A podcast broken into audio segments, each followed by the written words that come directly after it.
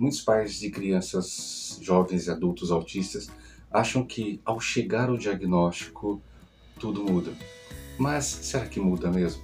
A gente precisa entender tudo o que acontece antes de chegar até o diagnóstico, mas a gente precisa entender também o que vai acontecer depois do diagnóstico. Porque se a gente olhar pela percepção infantil, do diagnóstico precoce, a gente fala assim: nossa, agora eu vou conseguir ter alguns direitos, benefícios, intervenções assim por diante.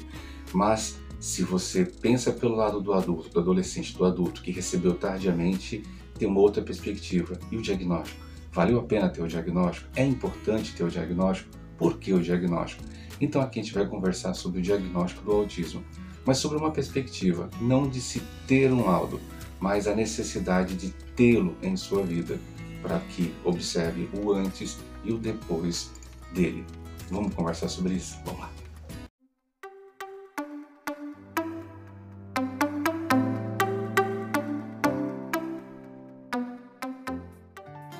Esse é o canal Meu Mundo Autista, esse é o Alexandre Soledade. Muito obrigado por você estar aí, por você nos acompanhar e desde já eu peço que você nos siga, porque à medida que você segue e compartilha, o YouTube entende que esse, aqui, esse canal é importante de informação e de relevância. Se você gosta, a gente vai aí, clica, curtir, porque serve um feedback. Se você não gostou, faz nos comentários, olha, não gostei disso, estava assim, assim, porque isso aqui melhora a qualidade do serviço que a gente presta para você. Conversar sobre diagnóstico é um assunto que requer que a gente tenha certa maturidade no autismo, então vale a pena a gente de repente, não que você não precisa desligar o que você está assistindo agora, mas de repente você ter bases para que você possa falar assim, nossa, eu não concordo, eu concordo, porque simplesmente pensar no diagnóstico como solução talvez não seja a grande meta da pessoa autista.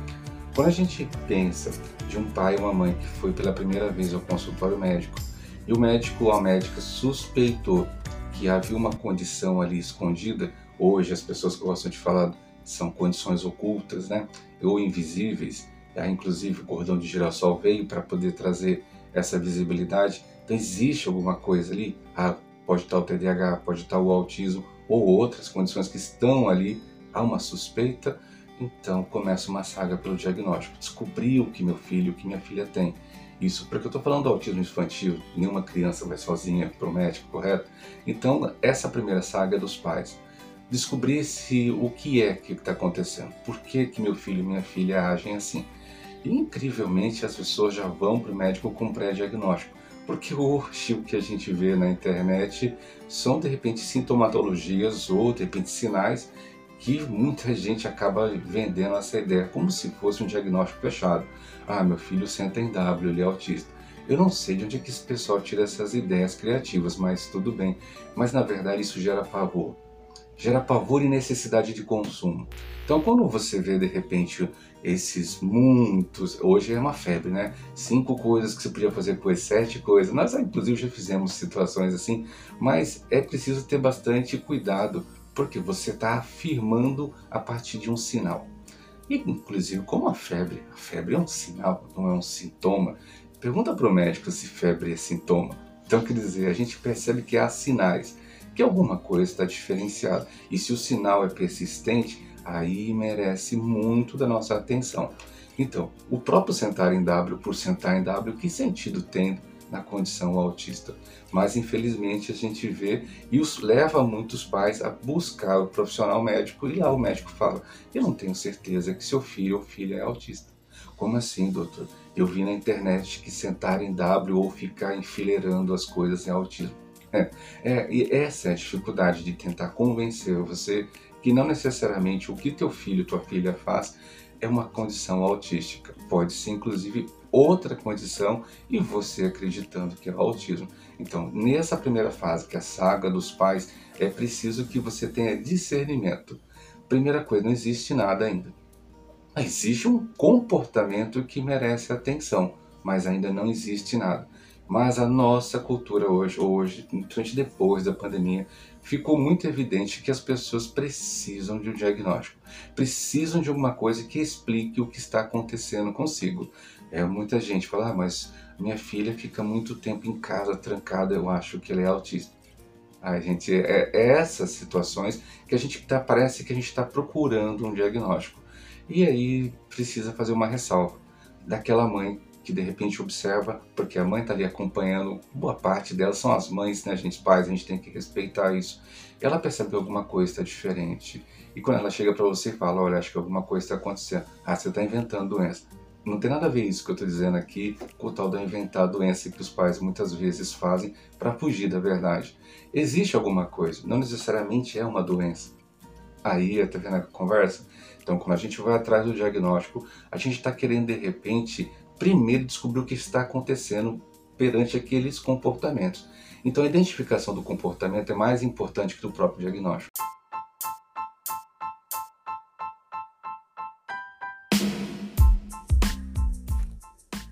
Você está ouvindo Meu Mundo Autista a informação que vence o preconceito. Muita gente fala sobre intolerância alimentar ou limitação alimentar ou como preferem chamar seletividade alimentar. A gente começa a perceber que existem vários comportamentos dentro da alimentação da pessoa autista, desde da intolerância, porque alguns autistas, por causa de uma condução gástrica ou intestinal, rejeitam alguns alimentos. Mas isso tem a ver com o amadurecimento, a condição de amadurecimento desse indivíduo na fase embrionária ou outras fases. E aí, quando você fala sobre seletividade alimentar, você pensa assim: mas meu filho seletiva. Às vezes, pais de primeira viagem têm dificuldade de entender que, às vezes, a seletividade é uma coisa, um traço de inteligência. Eu não quero comer isso. E aí, por causa da condição autista, não, meu filho tem seletividade. Não necessariamente é de seletividade, simplesmente ele não quer comer. E existem os casos assim, concretos e verdadeiros da seletividade, onde a criança, simplesmente por causa da texturização do cheiro e do TPS, que é o transtorno de processamento sensorial, rejeita algumas texturas ou fragrâncias relacionadas ao alimento. Aí sim, tem a ver com o autismo? Não tem a ver com o TPS, é o processamento sensorial. Porque isso pode acontecer, inclusive, em outras crianças ter esse déficit ou essa alteração de processamento sensorial e não necessariamente ser autista. Ah, então o problema não é o diagnóstico, chegar ao diagnóstico de autismo para responder as coisas. É você descobrir o que está em torno dele, do comportamento. E às vezes a gente acaba levando a criança para poder fazer várias intervenções. E você sabe que usa esse termo aqui, mas eu não curto usar. Porque eu acho, vocês sabem, quem me acompanha sabe porque eu não gosto do termo intervenção. A gente acaba levando para fazer intervenções, fazer, ah, meu filho está fazendo isso, meu filho está enfileirando. Ah, o comportamento de enfileirar é o problema. Ah, mas meu filho tem um, um gosto muito restrito por algumas coisas. Toda hora ele está falando de dinossauro. Gente, apesar que o símbolo do autismo muitas vezes é trens, é, é, é o simbólico, apego ao simbólico. E se for paixão? Se seu filho gostar muito, não necessariamente é autismo. E outra coisa, mesmo que isso leve ao diagnóstico do autismo, ter um gosto por alguma coisa é ruim por completo? Ou você olhar de repente para um lado, para o outro lado, e se ele tem um gosto refinado por alguma coisa, muito apaixonado por alguma coisa, você talvez lá na frente você vai perceber que talvez esse gosto apurado ou muito assoberbado por uma coisa vai de repente despertar um outro sentimento chamado hiperlexia. Aqui há uma facilidade de aprender.